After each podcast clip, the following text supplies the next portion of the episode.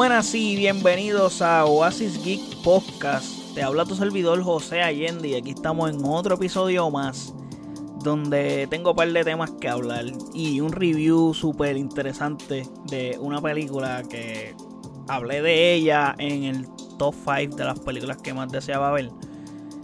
Pero sí, antes de nada y antes que todo, tengo que decirles que obviamente me pueden seguir en nuestras redes sociales como Oasis Geek en Facebook, Instagram, Twitter y también nos puedes buscar en el website como oasisgeekpr.com donde puedes escuchar todos los episodios de este podcast.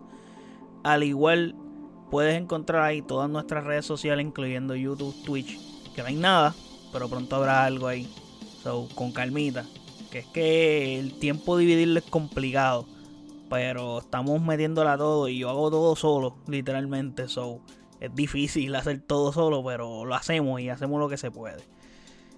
Pero para ir al tema principal, bueno, para comenzar con este episodio per se, tengo que hablar de par de noticias que se estuvieron revelando en estos días sobre la Cinemacon que se está haciendo en Las Vegas en la que pues hay una noticia bien especial y es relacionada al artista o al dueño de la pista de ese intro de este podcast que se llama Bad Bunny. Y curiosamente se anunció que estará protagonizando una película en Marvel. Algo muy interesante. Pero no en el MCU. So es en Marvel en Sony. En el universo extraño que está haciendo Sony. Que Sony está a cojones haciendo un universo de Spider-Man sin Spider-Man y ahí haciendo películas de villanos random, etcétera, como El desastre de Morbius, que película más mala, Cristo santo. Ni, ni, la quise reseñar de tan mala que y la vi dos veces, gente. O sea, ver una película mala dos veces yo creo que es de las peores cosas que le puede pasar a un ser humano en esta vida y, y, que, que es horrible, de verdad. Pero pues, hay que hablar de eso. Bad Bunny estará protagonizando una película So, es muy interesante. Ya Bad Bunny hizo su debut como actor en, si no me equivoco, fue en Narcos. En la última temporada de Narco México. No sé si era la tercera o la, cuarta. Creo que era la tercera, el tercer season. Entonces, no lo hizo mal, lo hizo bien. Tuvo un papel bien pequeñito, pero lo hizo muy bien. Y también salió en una película recientemente donde tuvo un, aparición también pequeña con el señor Brad Pitt. Y está nice, está interesante donde Bad Bunny está incursionando en el cine y parece que va de lleno allá. O sea, ya tiene un papel protagónico. O sea, esto habla de que el hombre va a full a tope y habla que no hay límites. Y eso es bueno para cualquier chamaco, cualquier artista que quiere llegar allá que no hay límites, no importa, no matter what. Y Bad Bunny lo está demostrando. Este tipo es demasiado de grande. O sea, gente está rompiendo muchas barreras como latino. Más bien. Porque es súper mega exitoso musicalmente. Y, y ahora está incursionando en el cine. Y puede ser que tenga éxito. Hay que ver cómo su performance, claramente. Pero está muy bien. Y, mano, son buenas noticias para todos. Realmente. En cuanto a eso. Pero a su vez, pues, hablando de, de este personaje, esta película está pautada para lanzarse en enero 12 del 2024. Obviamente, esto está súper mega sujeto a cambios. O sea, las películas las anuncian por una fecha y nunca salen para la fecha que dicen. Siempre las atrasan o las adelantan. Es extraño que las adelanten, pero es más probable que las atrasen este personaje que le estará interpretando es un villano de Spider-Man llamado El Muerto. Y así se va a llamar la película, si no me equivoco, El Muerto. No te, honestamente no tenía la más remota idea de la existencia de este personaje. Eso no sé quién diablo es. Bueno, sea ahora algo porque busco información. Obviamente, porque para poder hablar tenía que buscar información. Y sé que es un luchador mexicano que tiene poderes por su máscara que ha sido pasada de generación en generación. Y literalmente, luego, la foto del cómic de este personaje es Bane. O sea, es idéntico a Bane. Es una copia barata de Bane full. Y yo creo que también es por eso que nadie sabía quién era. O sea, yo creo que Marvel nunca le dio importancia a este personaje. Ni nada, por la similitud que tiene con Bane en realidad. pero sí. No sé si ellos se dejaron llevar por su trabajo en la WWE y por lo que hizo por allá. Me parece curioso que este personaje es mexicano y elijan a Bad Bunny cuando hay muchos actores mexicanos que pudieron haber interpretado este papel y probablemente con, mejor, con más talento que Bad Bunny en cuanto actoral y claramente podrían reencarnar un, un personaje de un luchador fácil pero es muy curioso este casting realmente. No sé.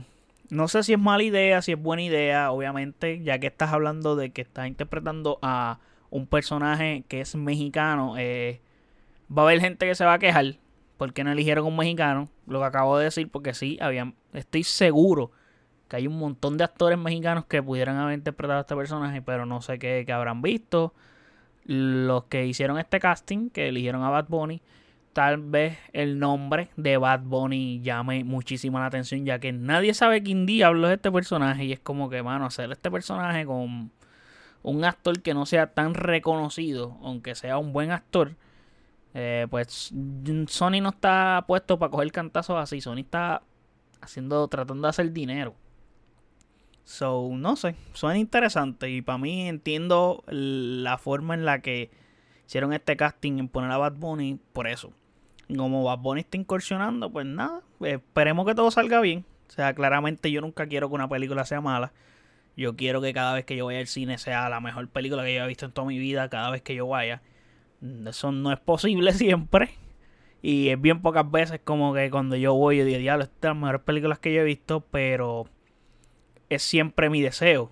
Clara vez, cada, vez que voy a ver una película, es como que, aunque tenga expectativas, expectativas bajas, Deseo siempre que la película sea la mejor que yo haya visto. Es como que eso siempre es mi estándar en todas las películas que voy a ver en el cine. A su vez, Sony también anunció que esto era un secreto a voces. Eh, Venom 3. Que para serles honesto, no he visto la segunda. ¿Por qué no la he visto? La primera no, no pienso que fue una buena película. Pienso que sí, Tom Hardy hizo una buena interpretación. Él es un gran actor. So, él va a hacerlo bien. Y pues él hizo más de lo que pudo con ese guion barato que hicieron. Y la segunda me dio cero, cero, cero tipo de ganas de verla. Inclusive tuve que ver la escena post crédito de manera pirata. Tengo que decirlo, no apoyo la piratería, pero tuve que verla de manera pirata en internet. La escena post crédito en la que sale Spider-Man. Porque realmente no tenía intenciones de verla. Probablemente algún día la vea y haga una reseña pero de verdad no me motiva.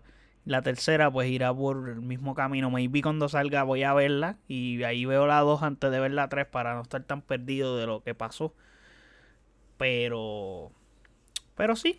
Y es lo que pasa. Lo que le estaba diciendo con lo del tema de Bad Bunny y el muerto. Y es que... Mano, Venom 2 tuvo malas críticas.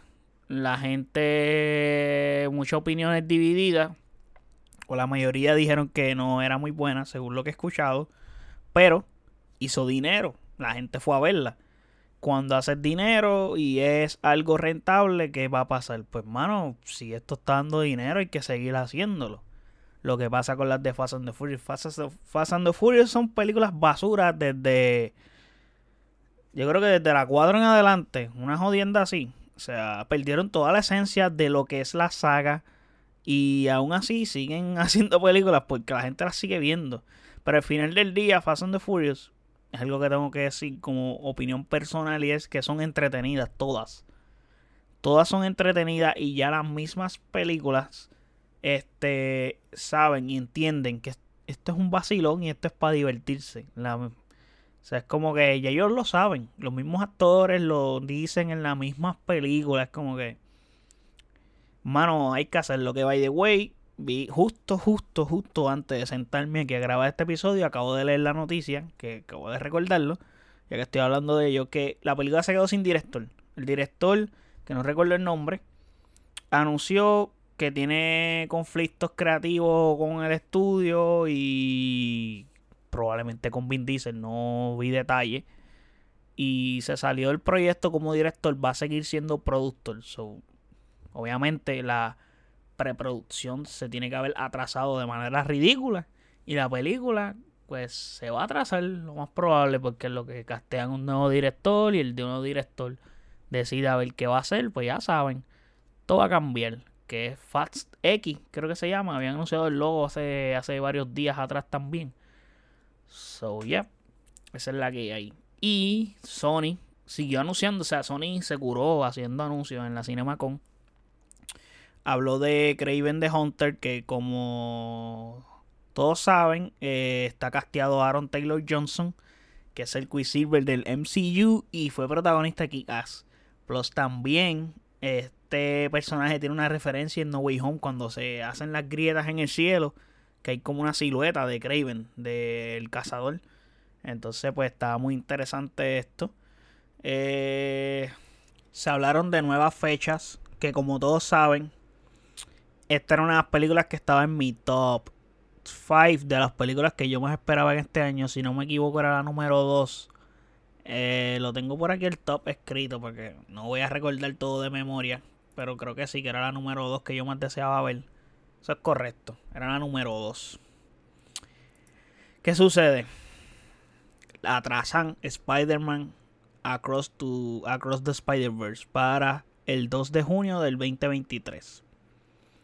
Eh, y si no me equivoco, porque esto es lo que yo vi, estas películas eran dos partes, era parte 1, parte 2, y acabo de ver que ahora va a ser Across to the Spider-Verse y luego va Beyond the Spider-Verse. Como que pues, eliminaron la parte 2, no sé qué ocurrió ahí, I don't know, pero sí, atrasaron Across the Spider-Verse para el 2 de junio del 2023, una película que estaba votada para salir en diciembre de este año. Ya otra que se me mueve, porque tenía de Flash que también se me movió y esa... En otro podcast voy a hablar sobre eso porque realmente hay muchos problemas allá. Esa película aparentemente está maldita y tenía un potencial ridículo y pues nada. Pero no voy a hablar de ese aquí. El asunto es que la siguiente, que es Spider-Man Beyond the Spider-Verse, es el 29 de marzo del 2024. So, es como que yo creo que estas dos películas van a filmarse casi juntas. Porque las fechas están bien cerca. O sea, es como que no ha pasado un año que va a salir la otra. Según el calendario. Obviamente esto está sujeto a cambios, claramente. Y también anunciaron una nueva película de Ghostbusters. Supongo que esto es relacionado a la película que salió hace poco. Creo que era Afterlife. Algo así que era con los chamacos que salen en Stranger Things. No la he visto, tampoco. Estoy fallando como cinéfilo. O sea, no he visto Ghostbusters, no he visto Venom, pero es que Venom, mano, me da pereza. Ghostbusters, pues tenía cero interés de verla también. Y fíjate, no. No recibí mal feedback de ella. Podría buscar para verla pronto algún día o cuando vaya a estrenarse esta, la veo y hago una reseña. Y ahí tenemos la reseña de las dos películas, probablemente. También se anuncia oficialmente que The Batman 2 está en desarrollo. Y eso son excelentes noticias. No hay fecha, pero está en desarrollo. Probablemente estoy casi seguro, casi, que esta película va a estar saliendo alrededor de 2025-2024. Porque ya hay un ya hay un core de ella. Ya el casting está casi. Eso es como que buscar la nueva historia que se va a contar. Y obviamente buscar el nuevo villano, etcétera. Pero está excelente para mí eso, porque todos saben que yo amo esta película. By the way, hay un episodio en este podcast para los que no los han escuchado reseñando esta película. Y hemos hablado varias veces de ella porque hablamos luego de otra escena que salió por ahí. Por no dar spoilers para el que no la ha visto. Y si no la has visto, vayan y vean la mano. Está en HBO Max. Salió hace una semana. Y desde que sale en HBO Max la he visto dos veces más. So, la película está espectacular, yo la amo. O sea, de verdad la amo. Voy, ya hice pre-order del Steelbook de ella. So, estoy all in con esta película. Me encanta, me encanta. Y no compro Funko Pop de la película porque realmente no tengo espacio para ponerlo. So, yo digo que no voy a comprar Funkos, pero siempre de vez en cuando compro uno. Y no tengo dónde ponerlos, manos. Recientemente me llegó uno de Luke Skywalker con el lightsaber que es Glow in the Dark y él sale como con la capa de. del traje de cuando la escena de Mandalorian del episodio del Season 2, cuando él está matando a los Dax Troopers. Espectacular se ve, el, el, el, Funko se ve espectacular. Y está brutal. Yo hice pre-order hace un año. Y me enteré que el Funko me iba a llegar cuando me lo cobraron. Y yo, wow, ¿qué pasó aquí? Y ahí me acordé que el Funko yo lo había preordenado y todo. Y eso está, se me había olvidado de ese Funko, la existencia de él. Ahora bien, vamos al review que básicamente es de lo que quería hablar a, tope en este episodio. Y es que vi Norman. Vi The Norman. Eh, era una película que para los que han seguido este podcast y han escuchado los, episodios anteriores, especialmente los de este season, eh, fue una película que yo puse en mis menciones honoríficas como de las películas que más deseaba ver. Eh, wow. Tengo que decir wow. Eh, mano, antes de todo, tengo que hablar de mi experiencia en cuanto a cuando fui a verla. Pues la película salió el 22 de abril y estamos a 27 hoy. Y, mano, no la pude ver ese fin de semana que salió por problemas de trabajo, etcétera. Pero fui a verla ayer. Y cuando voy a buscar para verla, me topo con que solamente estaba en dos cines en Puerto Rico. O sea, son dos cines que dan películas raras. Porque digo raras, es Fine Arts. Y en Fine Arts no dan Avengers, por darte un ejemplo. No dan películas blockbuster. Dan películas extranjeras y otro tipo de películas distintas. Por decirlo de esa manera. No son películas que todos vamos a ver. Son películas más de, de autores así a ese nivel. El asunto es que. Mano. Me sorprendió eso, que esta película está en Fine Arts una, y que a su vez pues, vi gente en los comentarios, en las redes sociales quejándose, porque es una película que hay gente que quiere verla. Y para los que no sabían, pues desde el... ¿Cómo se dice esto? Desde el jueves 28 de abril eh, la película ahora la van a estar transmitiendo también en dos cines adicionales, en Plaza del Caribe en Ponce y en Western Plaza Mayagüez. No estoy promocionando el cine como tal, estoy diciendo para que vayan a ver la película porque tienen que verla para los que no la han visto. Obviamente, estas movidas de esas dos salas, de esos dos cines en particular, es porque uno está en el sur del país y otro está en el oeste. Y Final solamente hay dos que son en San Juan. Y es como que complicado para quien que vive en Ponce o en cualquier área del sur, venía a San Juan para ver de Norman y bajar. Es como que, wow, eh, no es coste efectivo, mano. Tengo varios cines en mi área porque tengo que llegar hasta allá para ver esta película. Entonces, pues sí. Es como que medio tedioso. Eso es injusto. Y pues, mano, ¿qué tengo que decirle? The Norman es una película que está dirigida por Robert Eggers. Que para mí, este director te invito. O sea, tiene tres películas. Tiene tres largometrajes en los que los tres están espectaculares. O sea, incluyendo The Norman. Eh, tengo que decir, él hizo The Witch. Hizo The Lighthouse. Las dos son peliculones y son películas que están extraordinarias. O sea, son... Wow, ¿cómo, cómo les puedo expresar que este tipo es una persona que promete? Es un director muy prometedor en Hollywood. Bueno, Hollywood no le está haciendo mucho caso, pero en el cine per se es un tipo que, que mano, tiene un futuro prometedor para hacer cosas grandes en el cine. Y, mano, esta es su primera película de gran presupuesto. O sea, aquí invirtieron 90 millones, donde aquí sí hubo cosas que él tuvo que correr por el estudio, decirle, mira, hay que cortarle aquí y acá. Y esas cosas a los directores no les gusta mucho porque obviamente pues cambia la perspectiva de tu idea principal de la película, etcétera. Pero eh, si tú quieres presupuesto, pues te va a tocar bregar con esa. Es parte de. Me enoja que los estudios hagan esa cabronería porque es como que el mismo estudio daña el producto muchas veces, o en la mayoría de las películas que no salen bien, es por culpa de los estudios, porque dan decisiones que decisiones empresariales, por decirlo así. las decisiones empresariales no van a la par con las decisiones artísticas. Y joden, definitivamente, lo, lo que viene siendo el producto final.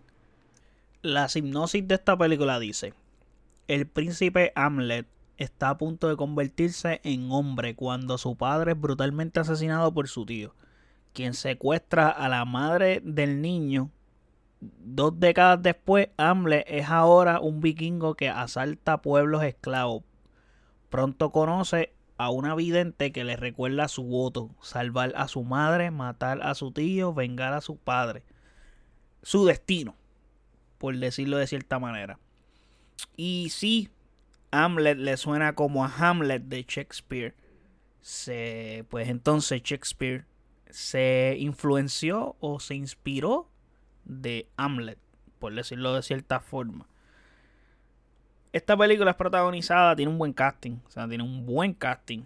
Y el protagonista es Alexander Skarsgård, que él protagonizó de Legend of Tarzan, que no es una película que tuvo mucho éxito para mí. Fue una película interesante. Yo fui dos veces al cine a verla, by the way.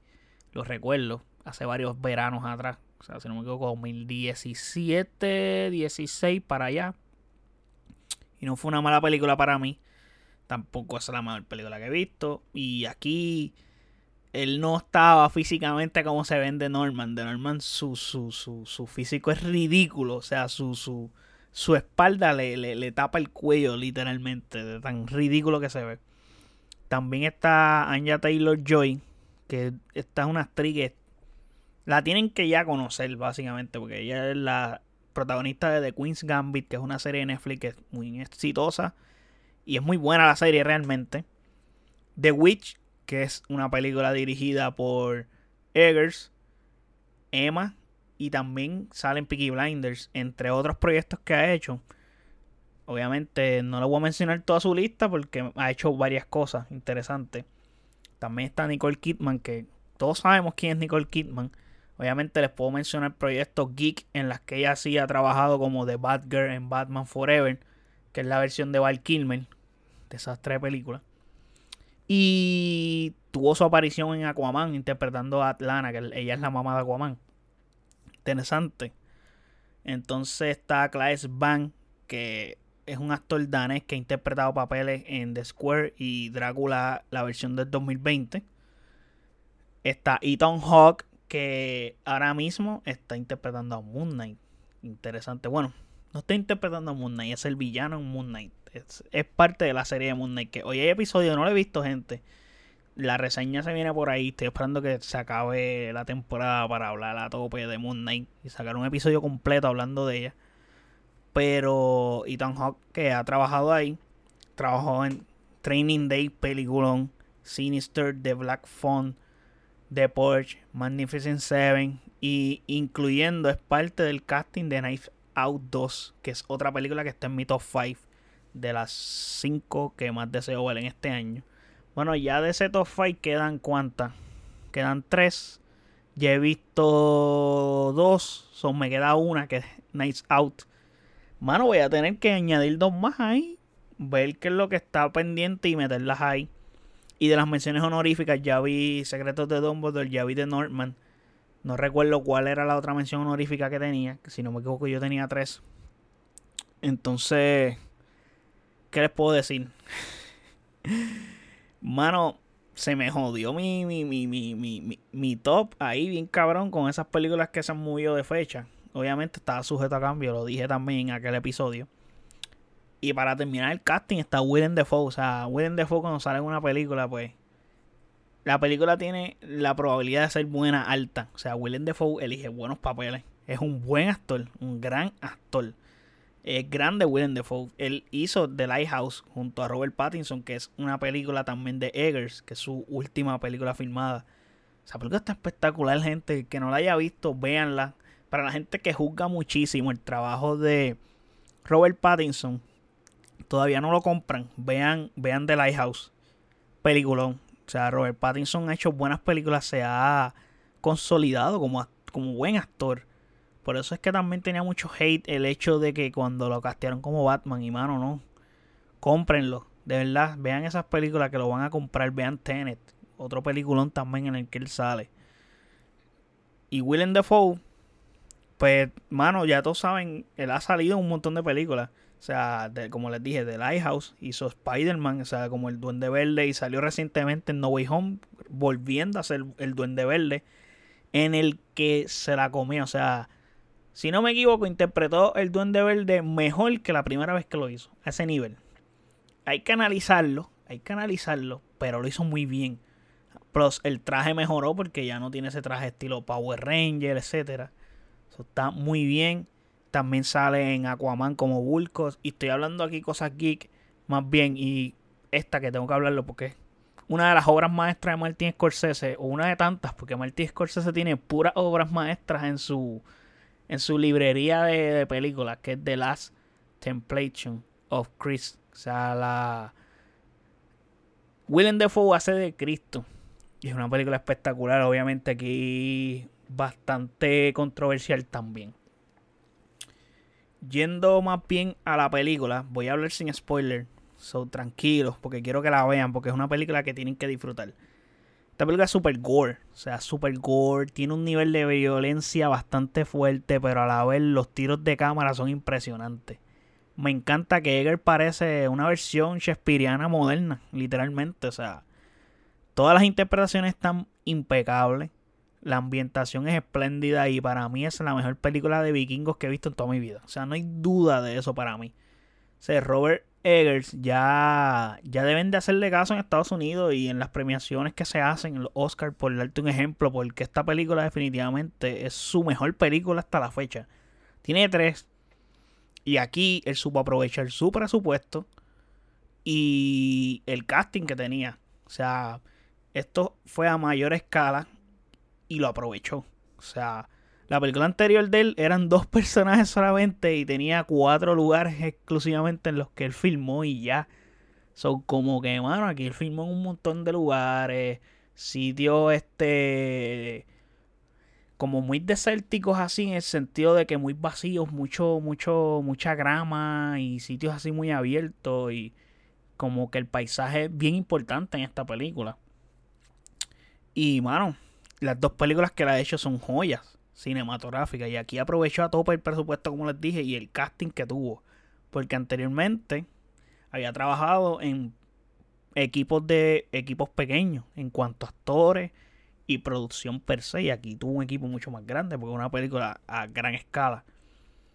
A su vez, toca decir que aunque puedas pensar que hay una similitud con Lion King, por darle un ejemplo, pues no. Porque sí, tiene cosas en cuanto, pues, es parte de la sinopsis de que el hermano mata al rey para quedarse con el reino, el hijo tiene que venir a hacer la venganza y quedarse con el reino, pero es más que eso esta película. O sea, ¿qué te puedo decir aquí? Es como que pasan cosas en el desarrollo que, que hacen que el tema principal se mantenga siempre a flote, aunque pasen cosas en el camino. El tema principal aquí es el destino. O él tiene un destino y tiene su meta bien trazada. ¿Por qué digo eso? Eh, la meta que la tiene bien trazada este protagonista es a vengar a su padre. Y no hay nada más que eso. O sea, claramente en el camino, como les dije, se encuentra con muchas cosas, pero aún así en cabeza fría logra mantener el enfoque de su misión y su destino. Y tiene a alguien que le re, como que, cuérdate, el espíritu de su propio padre se lo está recordando todo el tiempo. Tu destino es este, la meta es esta. Inclusive en la misma película pasa que hablan y lo mencionan de que, mira, este, hermano, yo nunca he vivido como tal, cuando yo cumpla mi destino, cuando yo cumpla mi meta, mi, misión, entonces veré si lo de vivir o no, lo quiero o no. Una frase bastante fuerte, pero es como que habla de que muchas personas pasan por eso mismo. O sea, es como una metáfora en el sentido de hay gente que viven por cumplir una meta, una misión y solamente viven para eso realmente no están viviendo, están haciendo eso y cuando lo cumplen, luego no saben, no saben qué hacer, no han vivido nada y ha pasado mucho tiempo en esa meta o camino a lograr eso, que cuando termina es como que, ¿y ahora qué? no se les ocurre más nada y comienzan a ser infelices o lo que sea. O pues morir hasta de depresión, whatever, pero son cosas que ocurren. La manera de Eger contar esta historia de tragedia grandilocuente fue extraordinaria para mí. Los giros caen excelentes en la trama, las secuencias de acción, como les dije, son bien gore y la coreografía de cada secuencia está excelente. Esta película es épica en todos los sentidos, es brutal, o sea, brutal. Es una pena que yo no haya podido disfrutar esta película en una sala IMAX, por darte un ejemplo, porque es que esta película merecía verla hasta en una sala mejor, o sea, como que en una pantalla bien espectacular. Con todo eso, es una película que tienes que ver en el cine, no, no esperes que salga en un servicio de streaming, ni que esté en DVD, ni para rentarla, mano, vayan al cine a verla. La experiencia es espectacular. Este filme es una joya realmente cinematográfica. La leyenda la tratan bien porque a su vez expresan la mitología en diferentes formas que no logras interpretar si es que pasa realmente o es producto de la imaginación de nuestro protagonista. Y es cosa brutal, o sea, y eso sí, las dos formas son chéveres porque el director logra entrelazar muy bien las dos. Y eso es algo cool, o sea, es algo cool y me encanta, mano. Lo que tengo que decirles es que esta película está espectacular. O sea, está espectacular. Me encantó. La volvería a ver. Quisiera verla de nuevo porque la película está espectacular. He dicho espectacular como mil veces, pero es que no cabe otra palabra para esto. Bueno, creo que es brutal, porque también las secuencias de acción son brutales. So, yeah, hay que, hay que decirlo. Esta película es brutal. Y me sorprendió. Me sorprendió. Me sorprendió por el hecho de que sí, Esperaba un buen filme, porque este director, los dos filmes anteriores han sido buenos filmes, pero no esperaba algo tan, tan, tan genial realmente. O sea, no esperaba algo tan genial con, con la información que yo sabía cuando fui a verla, que no era mucha, pero sabía que había mayor presupuesto, nunca había manejado un presupuesto así, tenía muchos actores grandes y no tenía la experiencia con esto y lo hizo de altura, so habla bien de su trabajo. Y todo quedó bien. Inclusive supo manejar la situación con el estudio cuando le dijo que tienes que cortarle, quitarle pedazos aquí y acá y la película no se ve nada de esas cosas, se ve todo bien hecho. So para mí es un buen película, o sea, un, un masterpiece de película realmente, un masterpiece de película. Vayan a verla realmente. Vayan a verla creo que hasta aquí llegó este review de esta película que me siento bien contento. No sé si es la mejor película que he visto este año. Está ahí, top 3, porque es difícil pelear con Batman porque aparte de que Batman le tenía mucho hype, era mi top 1 como todos saben, es una película que yo podría decirles que sí, Batman la disfruté mucho más por el hecho de, de, de, de lo geek y eso y entiendo que eso es un factor que puede inclinarse hacia ella, pero como película siento que Norman es una mejor película. Pero a mi gusto personal sigue siendo Batman mi top 1, pondría a Norman como número 2 y luego podría analizar las demás durante el año, que todavía está empezando, estamos en abril, faltan muchos filmes por estrenarse, pero tengo que ir desde ahora construyendo ese top para fin de año porque después no me acuerdo de películas y se me hace difícil o pongo películas que realmente no no no merecen estar ahí, so tengo que ir desde ahora sacándolo. Pero muy interesante, muy interesante, me gustó lo que vi aquí. Y espero que este director le den más chance y le den más oportunidades para hacer cosas más grandes y que Hollywood lo vea. Y en Estados Unidos las premiaciones le, le, le den atención a su trabajo. Porque aquí hay futuro y promete. Pero sí, aquí quedó este episodio, gente. Espero que les haya gustado. Espero que esta recomendación de esta película les haya llenado, les haya dado ganas de ir a verla.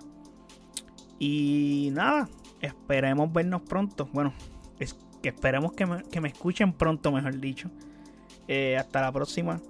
Y ya saben, no olviden seguirme en nuestras redes sociales como ASICXPR en Facebook, Instagram, Twitter y buscarnos en el website, nuestra página oasisgpr.com donde puedes escuchar todos nuestros episodios de este podcast y también están todas nuestras redes sociales, incluyendo YouTube y Twitch. Así que hasta la próxima. Gracias. Bye.